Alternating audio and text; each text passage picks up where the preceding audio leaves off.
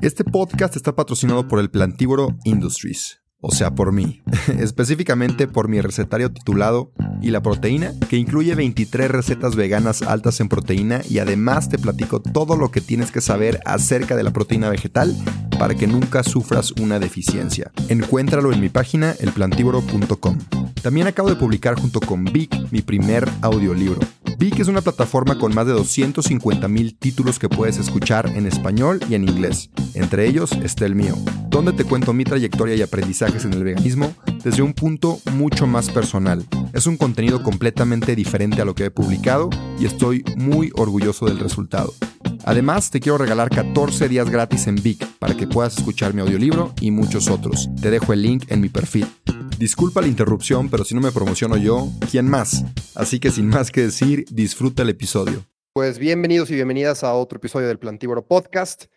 El día de hoy estoy con Alonso Santos, mejor conocido como el nutriólogo vegetariano en redes sociales. Ya nos seguimos desde, desde hace tiempo. Y vamos a tocar algunos temas, desde su historia, un poco de la soya, un poco de la B12, pero para empezar, preguntarte cómo estás, Alonso, y si quieres, eh, introdúcete. Ok, pues muchas gracias, Rubén. Antes que nada por invitarme y contemplarme para un tema de nutrición, pues que es realmente lo que me apasiona. Este, mi nombre, pues bueno, es Alonso Santos. Este, soy licenciado en Nutrición y Salud Pública por parte de la Universidad Autónoma de Nuevo León, acá en Monterrey.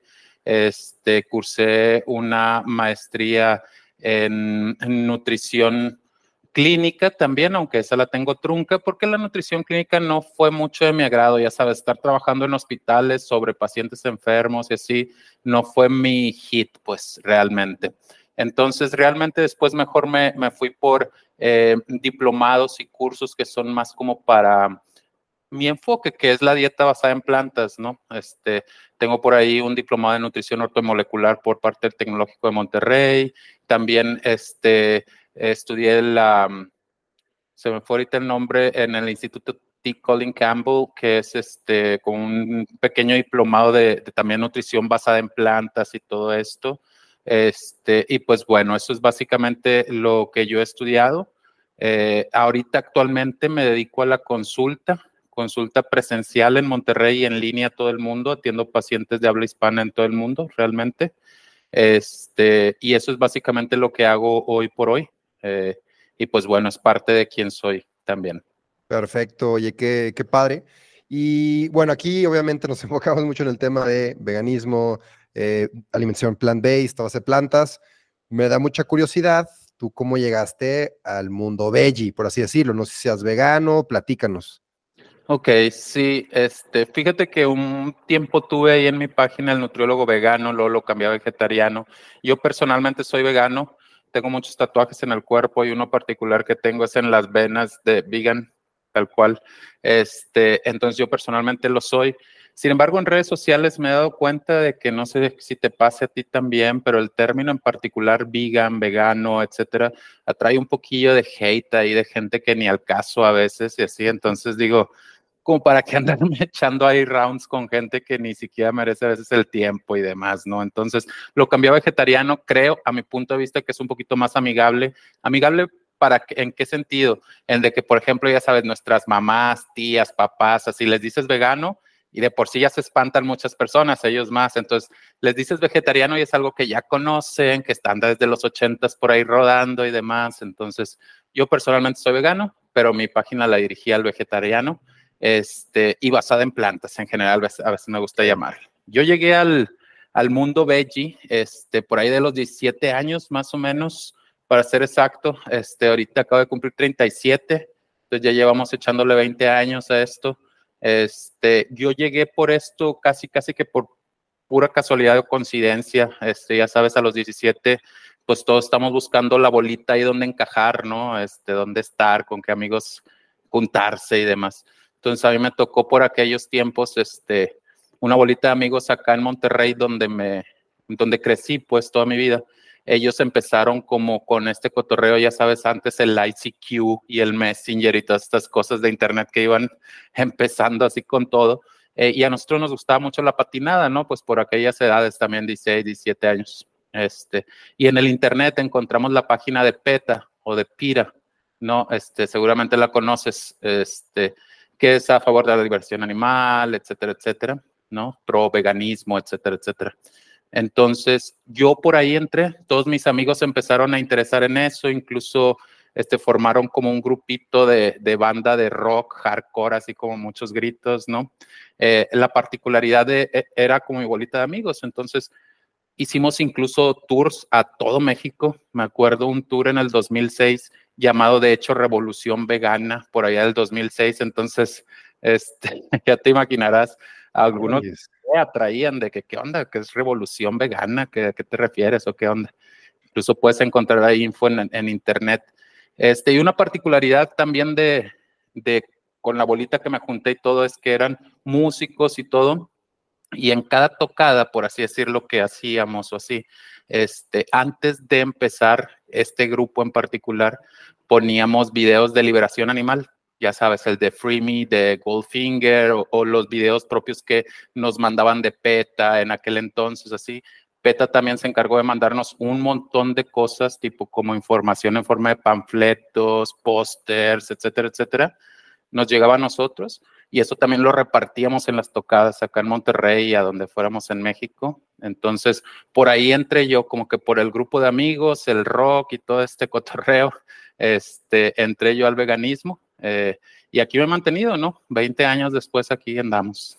Oye, pero me da mucha curiosidad, eran un grupo de amigos entonces, que se hicieron todos veganos. Sí, exactamente, eso fue también algo que estuvo súper, súper bien, porque ya sabes, de por sí cuando te haces vegano en tu casa y si vives con tus padres, pues ni, o sea, aquí no te voy a hacer yo de comer, seguramente muchos de los que escuchan. Sí, sí. Entonces, imagínate qué edad, pues menos todavía nos querían estar. Entonces, nos, nos, sirvió mucho que éramos un grupito, te lo juro que nos juntábamos a hacernos nuestra cena nosotros, o sea, nos juntábamos todos en casa de un amigo, este, hacíamos, ya sabes, los clásicos tacos de soya, al pastor, de bistec, etcétera, de todo, hamburguesas y demás.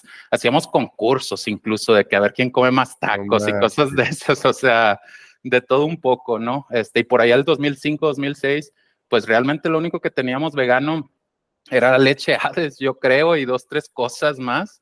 Este, acá en Monterrey tenemos cercanía con Texas, entonces un par de amigos tenían visa americana, obviamente no todos teníamos, y ellos de repente iban con sus familias, se traían, ya sabes, el Boca Burger o la Gardein o todas estas cosas, tofu y así, nieve y demás. Nos juntábamos también todos y era un festival para nosotros, haz de cuenta, ¿sabes? Porque pues acá no había nada de eso, no había ni leche de almendra, así te lo pongo, ni leche de almendra había en el súper, entonces traíamos todo eso y era pues, un festín y, y una excitación total ahí todos juntos. No inventes, oye, es que mucho de la dificultad de ser vegano es pues que te toca solo, ¿no? O te toca sola. Y bueno, a mí afortunadamente me tocó con mi familia, ¿no? Que nos hicimos veganos y fue mucho más fácil, pero con amigos, mi madre imaginar a estar chidísimo también, ¿no? O sea, todos echando relajo, compartiendo, hacer concursos. No, hombre, qué fregón, qué, qué padre que tuviste esa, pues ese, ese iniciación en el veganismo junto con tus cuates, la verdad, está súper chido. Muy bien, oye, y tú empezaste, bueno, estudiaste nutrición, platicando con otros, otra nutrióloga vegana, una amiga, me dijo que se le hizo difícil el estudiar nutrición siendo vegana, porque la nutrición no, bueno, por lo menos aquí en San Luis, no es de que, uy, vegetarianismo, veganismo, súper bienvenido. ¿Cómo fue tu, pues, tu experiencia estudiando nutrición y siendo vegano? Ok, pues sí, también un poco, no difícil, pero más bien como que hay medio molestillo por preguntas y demás cosas que hacían, ¿no? Este, yo entré para ser preciso a nutrición, estudiar en el 2006, 2007 aproximadamente. Este, también, obviamente, no había mucho información de veganismo, vegetarianismo y demás. Y sí, tuve incluso varias maestras, maestras que ya sabes, las clásicas maestras de renombre en la facultad, que son respetadas por casi la mayoría del plantel, que incluso me decían, o sea, no comes carne, te vas a morir, y así, o sea, gente que ya tiene un nivel, incluso en mi examen profesional, ya sabes que te ponen a tus tres, cuatro sinodales enfrente, que son maestros de la misma facultad, que te hacen preguntas y te hacen el examen y todo. Una maestra, para ser preciso, una sola de ellas, incluso sabía como mi historial, ¿no? desde que entré a la facultad, pues era ya sabes, la facultad de nutrición por cada 10 mujeres hay un hombre, entonces te distingues porque te distingues, ¿no? Entonces, este, incluso en el examen profesional, todavía ya al final de mi carrera, esta maestra me dijo, es que yo realmente, como para nuestro gremio que es nutrición, te puedo ver hasta como una amenaza, porque lo del vegetarianismo, el veganismo, pues no es algo como que muy bueno en la nutrición, y gente ya de ese nivel, ¿sabes? O sea, hablando cosas de esas que ahorita dices, oye, o sea, ¿cómo no? No marches, sí, sí, sí. Sí, sí, sí. Entonces, este, pues sí. Y a ver, también, bueno, lo, que he visto es que en otras partes del mundo hay mucha más aceptación del vegetarianismo y veganismo en cuanto a nutrición. Y bueno, yo sigo eh, nutriólogos veganos australianos y del Reino Unido y gringos, pero difícilmente, cada vez más, cada vez más, ¿no? Estás tú y están otras nutriólogas, ¿no? Que ahí sigo, pero al principio era difícil encontrar nutriólogos veganos. ¿Sabes por qué en México habrá tanta resistencia? Pues eh, es lo mismo, es la misma cultura en la que estamos. Yo creo que en otros países, como otros países como mencionas, tal vez Australia, Inglaterra, Estados Unidos, parte de Europa o la mayor parte de Europa, pues eh, traen, quieras o no quieras, un poquito más, eh, digamos que la posmodernidad va más avanzada en ellos que en nosotros, por así decirlo, o algo. Entonces, este, nosotros nada más vamos unos pasitos atrás, pero vamos haciendo lo mismo que ellos. Me explico, casi, casi que vamos copiando a Estados Unidos para bien o para mal también. Este, pero yo creo que allá se fue como desde los 80, 70 esta, esta ideología ya se fue como inyectando o llegando con mayor eh, rapidez, por así decirlo, y aquí fue más lento el proceso de que llegara y no se diga el proceso de aceptación, que incluso ahorita todavía está medio al estilo y afloje, este, pero pues ya es mayor, ¿no? A comparación de años este, anteriores. Ok.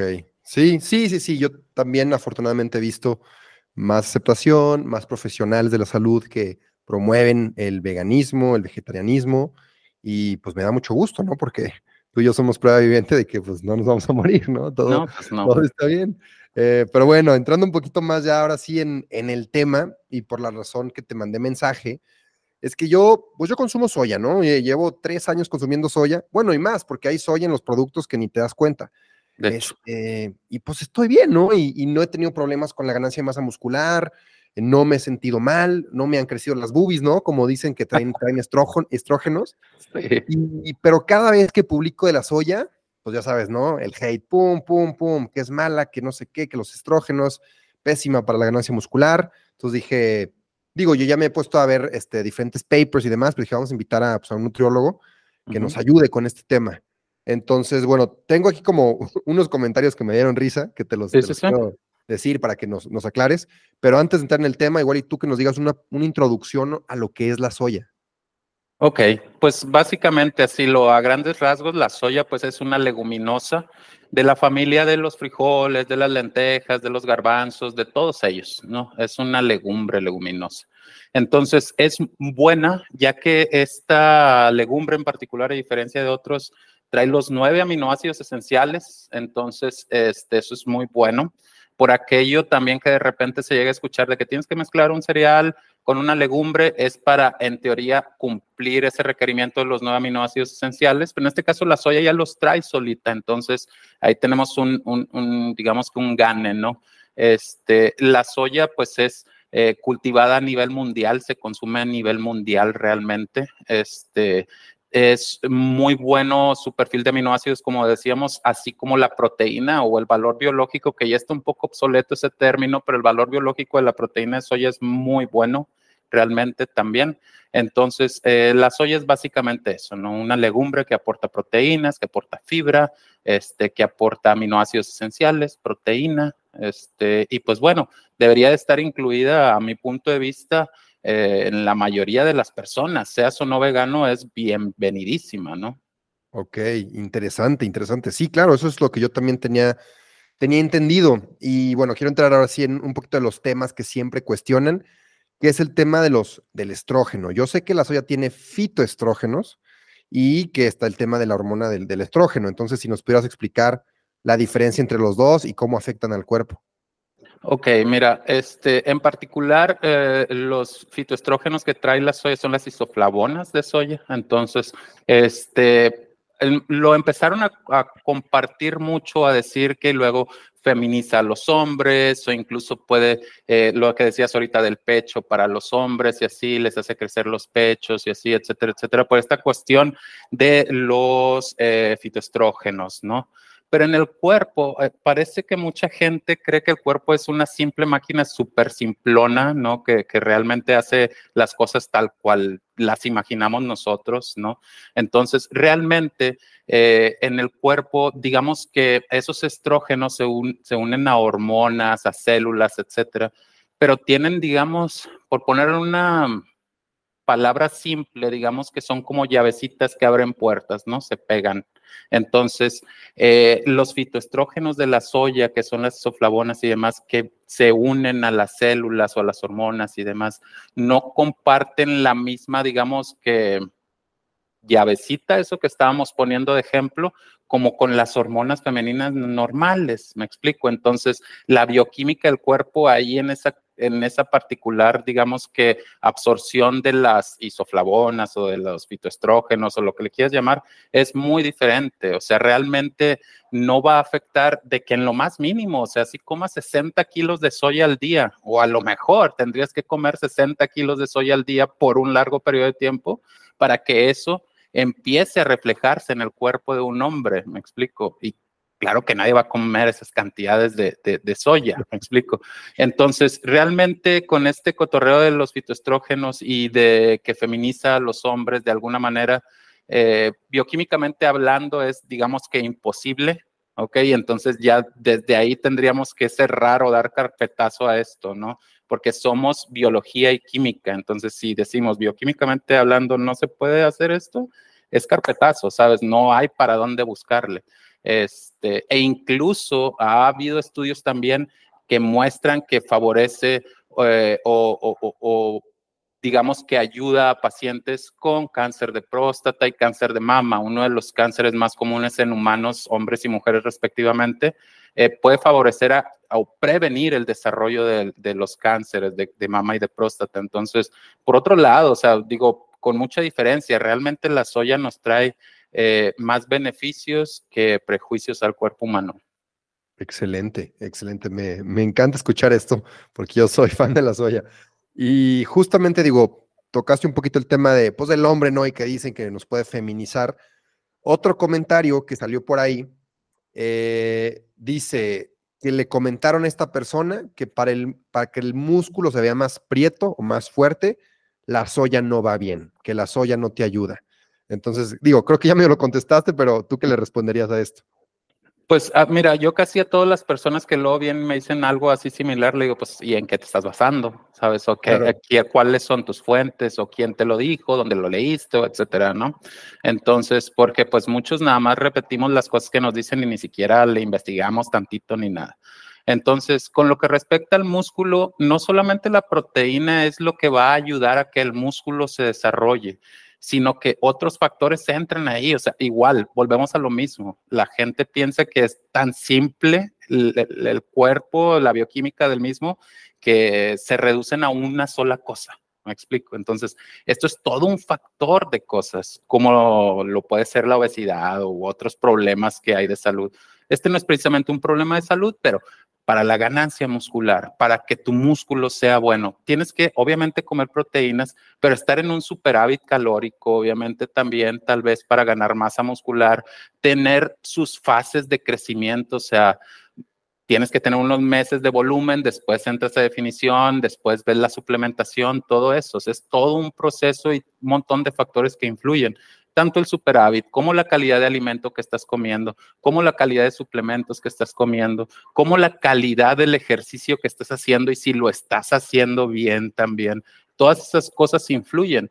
No solamente va a influir de que, ah, estás tomando proteína de soya, no, pues tu músculo no va a subir. O sea, es, es un montón de cosas alrededor para que el músculo se desarrolle realmente, ¿no? Este, y como dices, pues yo le diría a esta persona en qué te basas como para llevar, este, digamos que el debate un poquito más arriba y no tratar de ganar tampoco es lo que muchas veces a veces veo que en los debates la gente trata de ganar y no se trata de ganar, en los debates se trata de, saber entender al otro, enriquecerse tal vez con cosas que el otro pueda aportar o no y, salir adelante como sociedad. Para eso se ocupan los debates, ¿no? Realmente. Claro. Totalmente, totalmente. No, y también muchos de los comentarios, o sí, de los comentarios son como preguntas. Dicen, oye, escuché que la soya es mala, ¿es cierto? Entonces es justamente con esta plática el contestarles, no, no es cierto, ¿no? O sea, y aquí te van las referencias de los estudios que avalan que Oye, antes de seguir con el episodio, te quiero platicar de la mejor proteína vegetal que hay en el mercado. Si eres atleta, ya sea que corras, maratones, camines, vayas al gimnasio o practiques fútbol, Vida Birdman es mi marca favorita porque son productos 100% de origen vegetal, libres de químicos, soya, lácteos y gluten, y aparte son de excelente calidad, no he encontrado nada mejor en el mercado, y tienen un muy buen sabor. Tienen proteína en polvo, creatina, leches vegetales, BCAAs, entre muchos otros productos. Si quieres revisarlos, ve a su página, vidabirdman.com. Y personalmente te platico que llevo ya consumiéndola por tres años y me ha encantado. Así que a ti que estás escuchando este podcast, te quiero dar un regalo y es un 15% de descuento si usas mi código El Plantívoro cuando compres cualquiera de los productos en la página de Vida Birdman.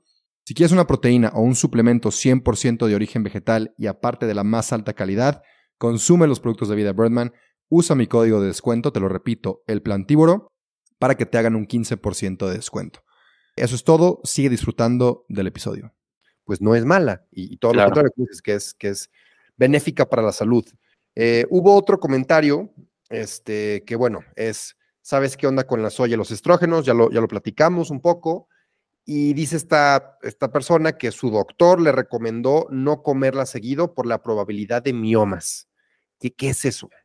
Miomas es este, pues es un, proceso tumoral eh, que puede eh, suceder en el cuerpo.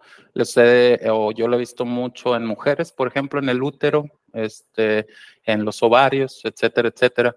Eh, mm, igual. O sea, tendríamos que preguntarle al doctor de que, o sea, en qué te estás basando, cuál estudio viste que decía que si comes muchas veces vas a tener miomas, qué tipo de miomas, en qué lugar del cuerpo, ¿sabes? O sea, hay un montón, me surgen a veces más preguntas cuando me preguntan algo que, que respuestas a veces, te digo. Entonces, realmente ahí sí nos tendríamos que ir súper claro de dónde viene la, la, fuente, porque es un tema delicado. Miomas puede desarrollarse después hacia cáncer tumoral o cosas como estas. Entonces no es algo tan, tan a la ligera. Yo realmente eh, no tengo ningún digamos que antecedente de que la soya realmente cause eso. Más bien, yo no lo recomendaría a diario porque suele ser un poco indigesta para algunas personas. Eso es todo realmente, o sea, como puede ser indigesto los frijoles o los chícharos, sobre todo saber que son unas legumbres y lo tienden a dar un poco de gases o ser indigestas nada más, levemente, yo por eso no le recomendaría de que si no te quieres sentir tal vez inflamadillo o inflamadilla, pues unas tres veces a la semana está bien, ¿no? Este, pero de eso a que cause miomas o cosas como estas, pues nos tendríamos que ir a la fuente de las cosas. Claro, claro, claro. Y lo mismo con el tema que dicen que desregule las hormonas, igual, o sea, nada que ver, ¿correcto? No, nada que ver. E incluso en eso ya hay análisis y metaanálisis que cuentan que no tiene nada que ver. O sea, metaanálisis son estudios de estudios, de estudios que siguen a gente por años, ¿sabes? O sea, no solamente un estudio con 30 personas que hicieron, así es, son en metaanálisis, estudios de estudios. Entonces, a propósito de lo que hablemos y así, este, por acá te voy a, adjuntar también más tarde ahí los estudios eh, más recientes que hay respecto a la soya y demás, por si los quieres poner aquí en el link después del podcast o sí. Este, pero realmente, pues no, tampoco. Eh, en las hormonas tiroideas es donde dicen que hay mucho problema también, este, si te refieres a las hormonas en particular, o sea, las hormonas que están en la glándula tiroides, que tenemos a esta altura del cuello, eh, generalmente decían que produce problemas, que altera las hormonas de la glándula tiroides como la T3, T4, etcétera, etcétera, que son hormonas tiroideas. Este, sin embargo, ya hay estudios, como te digo, que han seguido a mujeres, incluso hombres por años, que consumen soya por mucho tiempo y no hay ningún problema realmente hormonal al nivel de la tiroides, o sea, nada que afecte realmente que diga, ¿sabes qué? Estás comiendo soya y te está afectando de una manera terrible a la tiroides, para nada, o sea, hormonalmente tampoco afecta. si no afectaba, afectara también en esto de que feminice a los hombres, desarrolle mamas en los hombres, es una cuestión, un proceso hormonal también que sucedería, pero no sucede. Simplemente no sucede. Claro. Qué bueno y, gracias por, por, aclararlo, este, porque sí hay mucha duda allá afuera. Y bueno, también, digo, esto es curiosidad, no sé, pero ya ves que en Asia se consume mucho más soya que en, que en América. Y no sé si existan estudios que analicen, no sé, si hay muchos casos de tiroides o, si no, si están completamente sanos, que compare como que las dietas de ambos continentes para ver similitudes o diferencias. ¿Tú, tú sabes algo de eso o no? No, no, hay en particular un estudio que agarre y, y, agarre las similitudes o compare similitudes de ambas cosas, sino que más bien hay estudios con población, población de Asia y hay estudios, por ejemplo, con población de Estados Unidos o latina o europea pero ninguna que mezcle estas dos cosas así tal cual dices. Incluso, por ejemplo, los estudios de Asia después se dice que, bueno, pero es que en Asia la soya que consumen es una soya fermentada o es en forma de tofu o es en forma de, mames o cosas como esas, ¿no? Este, más bien ese tipo de proteína. Y, en, y, en, no consumen, se podría decir, productos industrializados de soya, como lo hacemos acá, ¿no? Por ejemplo, en Estados Unidos, México y así, dígase jamón, salchichas, carne de soya, etcétera, etcétera. Pero incluso esos productos, o sea, los productos que son industrializados de soya, no tienen ningún riesgo tampoco, ¿sabes? O sea, en los análisis, perdón, en los estudios que te compartiré también, incluyen a los productos industrializados de soya también. Entonces, tampoco tienen ningún impacto ni hormonal, ni feminizante, ni de ninguna manera. O sea, la soya es otro legumbre que está ahí fuera, ¿no? Que le quieren achacar varias cosas, pero realmente tiene más beneficios que problemas, a mi punto de vista. Oye, ¿por qué crees que, que le tiren tanto a la soya? O sea, ¿de dónde surgirá eso?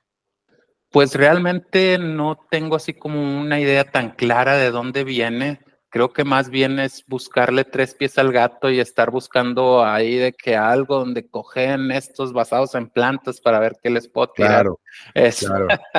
Pero pues no, realmente. A veces no, no nos damos cuenta, como a algunos pacientes que le digo, de lo afortunados que llegamos a ser nosotros, que podemos comer tres veces al día, a veces hasta más. O sea, ya, ya de ahí, ya partiendo de ahí, o sea, si tienes la oportunidad de comer tres o cuatro veces al día, no vas a tener ningún problema de salud, ¿sabes? Obviamente elige los mejores alimentos que puedas, pero ya tienes un privilegio tan grande, o sea, que estás comiendo, es vas, a veces hasta eliges qué comer, sales a restaurantes, vas aquí, vas allá. es un privilegio tan grande el alimentarse que a veces lo pasamos por alto y por hecho, ¿sabes? Pero hay mucha gente en este mundo que no come por días, ¿sabes? Ahí hay verdaderamente problemas nutricios, problemas de salud y así, pero le digo a mis pacientes, si tú comes tres veces al día, comas lo que comas, no vas a tener problemas de proteína ni de deficiencia de proteínas ni nada, o sea, estás comiendo, ¿sabes? Claro, claro. No, hombre, buenísimo. Yo creo que aquí vamos a dejar el tema de la soya, digo, me, me gustó mucho pues lo que nos dijiste y sería como dar más vueltas porque en sí es, es buena, o sea, no tiene un, un efecto negativo, que, yo también ya estoy convencido de que no, te digo, la llevo consumiendo mucho tiempo, mi mamá también, mi papá también, mi hermano, mi hermana, este, nada más es la gente que pues siempre tiene dudas y es bueno aclararlo, ¿no? O sea, decir, ¿sabes qué? Basado en esto, no es cierto esto que dices que te van a crecer senos, ¿no? Claro. Y otros mitos. Y bueno, ya para ir concluyendo, también me, me, gustaría tocar el tema de la B12, ¿no? Que es el suplemento estrella de los veganos, es algo que siempre sale en las pláticas cuando hablas de, de veganismo o de una alimentación estrictamente eh, basada en plantas. Entonces, igual, si nos pudieras introducir a, lo que es la B12 y luego platicamos un poquito más de detalles. Claro, claro que sí. Eh, como último aporte, lo de la soya, por ejemplo, quisiera decir, ¿te acuerdas que te estaba platicando del inicio, cómo me junté con amigos y empezamos así? Nuestra alimentación base, yo creo que por tres o cuatro años era soya, Rubén. O sea, no había otra cosa, es que teníamos que inventar tacos de soya con papas, tacos de soya con pico de gallo, tacos de soya tipo bistec, tacos de soya de... O sea, era lo único, las competencias que te digo que hacíamos era a ver quién comía más tacos de soya, ¿sabes? O sea no era, no había otra cosa, pues no era como que te fueras a Mr. Tofu, alguna tiendita en línea o lo que quieras a comprar productos veganos. Entonces, ya es como le digo a muchas personas, fuimos involuntariamente tal vez los, nuestros propios conejillos de indias, ¿sabes? Este, Estuvimos comiendo durante años soya y nunca nos pasó realmente nada. Entonces, pues bueno, para dejar ahí ese aporte también de la soya. Súper, súper. Este, hablando de la B12, pues bueno, este es una vitamina crucial para las eh, personas que decidimos dejar de comer alimentos de origen animal y no solamente para nosotros, sino para otro tipo de personas también que ahorita hablaré un poco de ello.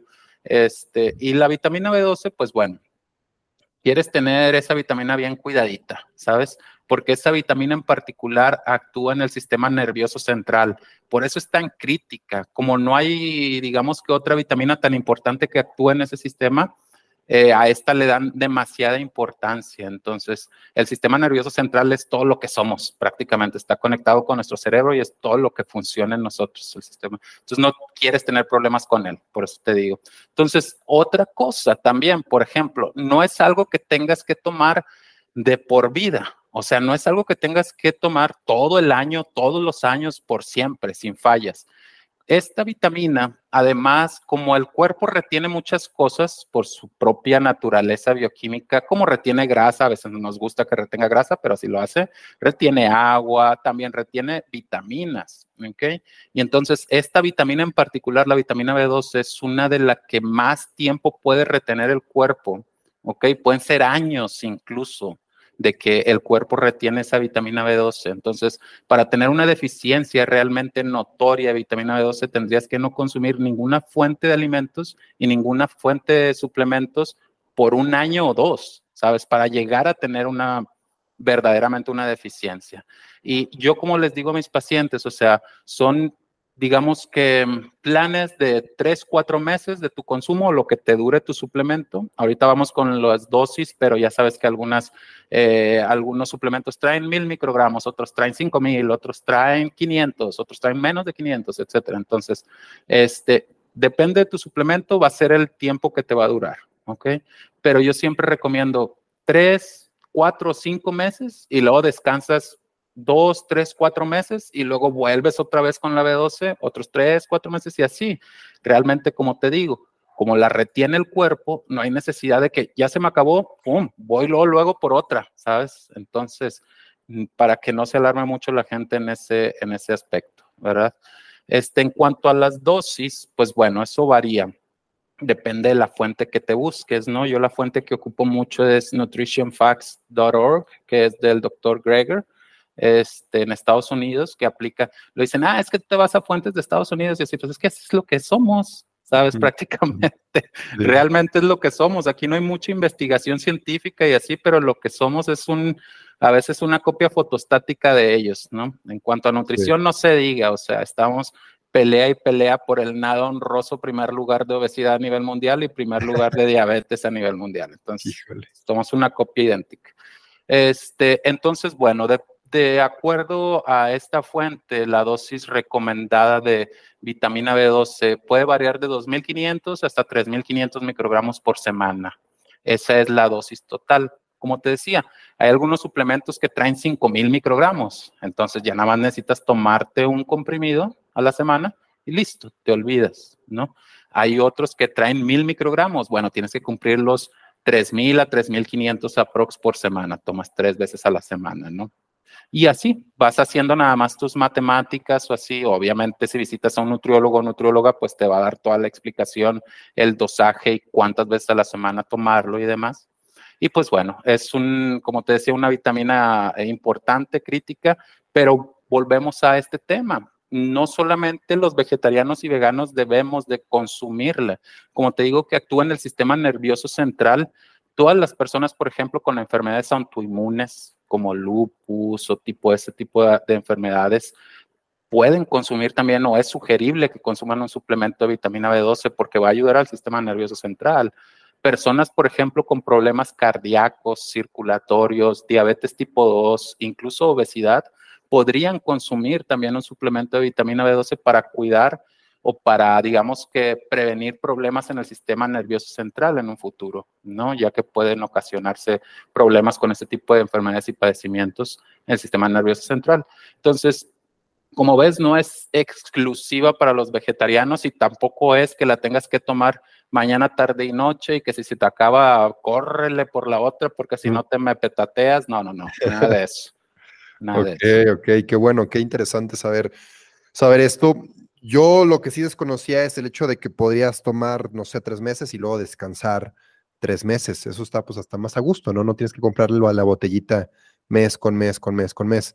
Hasta yo voy a descansar de repente la B12. Y ahora este tema con los animales, porque la B12 se obtiene del suelo, ¿no? De, la bacteria.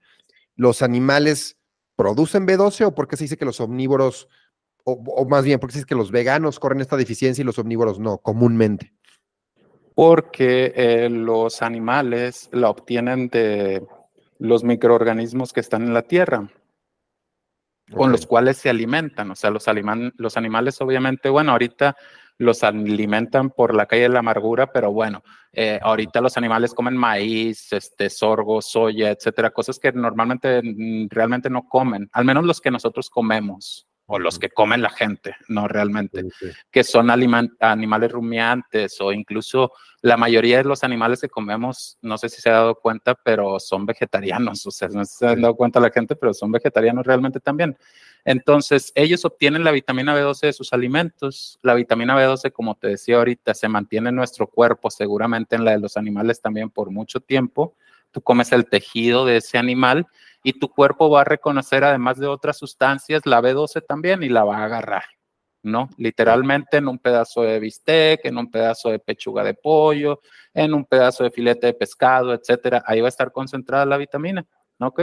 Y la va a agarrar el cuerpo. No significa, digamos que los animales la produzcan, sino que la comen, la retienen, tú te comes al animal y entonces lo comes también. ¿Me explico? Sí, sí, sí. No es algo de que, híjole, es que las tienes que comer porque pues nada más está en los animales, ¿no? Pues ni siquiera está en ellos, ellos se la comen, la guardan y te la pasan a ti, de hecho. Sí, sí, sí, sí, son ese intermediario. Exacto. Ok, interesante. Pues a mí me, ya me quedó más que claro tanto el tema de la soya como el tema de, de la B12. ¿Te gustaría decir algo para concluir, ya sea soya o B12? Bueno, pues este, primero que nada, pues que no le tengan miedo a la, a la soya realmente. Este, luego hay por ahí un tema también con la soya transgénica y así, es para otro podcast eso, pero pues los transgénicos no tienen realmente ningún, no hay ningún estudio que haya dicho que le hace cuerpo al, perdón, que le hace daño al cuerpo humano algún alimento transgénico. Los alimentos transgénicos se inventaron, de hecho, para que más personas tuvieran más alimentos, ¿no? No, no es que sean creados por el diablo y ya sabes, estas compañías y así, que sí son medias malas, pero bueno, no es ese su fin realmente. Entonces, pero es para otro podcast las transgénicos y más, yo creo. Entonces, no le tengan miedo a la soya, entrenle con fe realmente. Si les es un poco indigesta, eso es normal porque es una legumbre. A algunas personas les va a inflamar un poco, les va a crear muchos gases, etcétera, etcétera de lo más normal del mundo, ¿ok? Este, pueden consumir eh, soya, este, ya sea en productos industrializados, soya en la en las lechadas o leche, ya ves ahorita también un tema con eso de cómo nombrarle las leches plant-based. Este, incluso la leche de soya es casi casi una radiografía idéntica de la leche de vaca en cuanto a proteínas. Por ejemplo, si te vas tú al súper, te reto a que vayas y veas las tablas nutrimentales de la leche Lala, si quieres la más, digamos que la entera, que es la que tiene menos procesos, por así decirlo. Pero si te vas a la tabla nutrimental, por cada 100 mililitros vas a encontrar, si es que no la misma, muy similar la cantidad de proteínas por, por, por 100 mililitros o por taza, que son 240 mililitros. Están de 7 a 9 gramos la de soya y la de vaca. Entonces está casi, casi igualita. Otro tema son las de almendra y esas que sí están muy bajas de proteína. Este, entonces, pues bueno, yo creo que con eso cierro lo de la soya. Coman sin miedo, coman lo que necesiten, lo que les guste. Obviamente visiten a su nutriólogo o nutrióloga para recetas diferentes o vean las recetas aquí de Rubén en, Instagram y en Facebook para que aprendan más. Y este, bueno, la soya, eh, bienvenida. ¿ok? Este, y de la vitamina B12, pues nada, este, seguir una suplementación adecuada, ya sabes lo que te decía ahorita, no es algo de que si se te acaba sal a correr por otra porque te me mueres, ¿no? incluso puedes darle descansos y así, este, a tu suplemento de vitamina B12 este, obvio sin dejar largos periodos de tiempo, o sea, de que, ah, bueno, ya dijo el nutriólogo que la podía descansar, la voy a descansar dos años, pues no, espérate tantito, tampoco, me explico, unos meses, tres a seis meses como máximo y luego sigues tratamiento con vitamina B12. Este, es importantísima tomarla porque, como decía y repito mucho, actúa en el sistema nervioso central y no quieres tener problemas con ese sistema nervioso. Totalmente, totalmente. Buenísimo Alonso, pues muchísimas gracias este, por, tu sabiduría, por compartir todo lo que sabes. A mí me beneficia, a la comunidad le beneficia. Todos buscamos estas respuestas y pues de nuevo te agradezco muchísimo. Yo con eso pues me despido y espero pues seguir produciendo más de este tipo de episodios educativos, invitando más gente como tú, capaz, eh, y bueno, experto en su, en, su, en su campo. Y bueno, te agradezco. Eso es todo. No, hombre, muchas gracias, Rubén. A ti, este, gusto en verte y pues por aquí andamos para lo que se ofrezca, ya sabes. No te creas, espérame tantito antes de que te vayas. Te quería pedir un favor. Si te gustó el episodio, si te gusta mi contenido, por favor comparte. Si te da pena compartir en tu historia, mínimo déjame 5 estrellas aquí en Spotify o en Apple Podcasts si usas esa plataforma. Y nada, de verdad, gracias, gracias por compartir. Sin ti esto no crecería. Así que, gracias. Y ahora sí, adiós.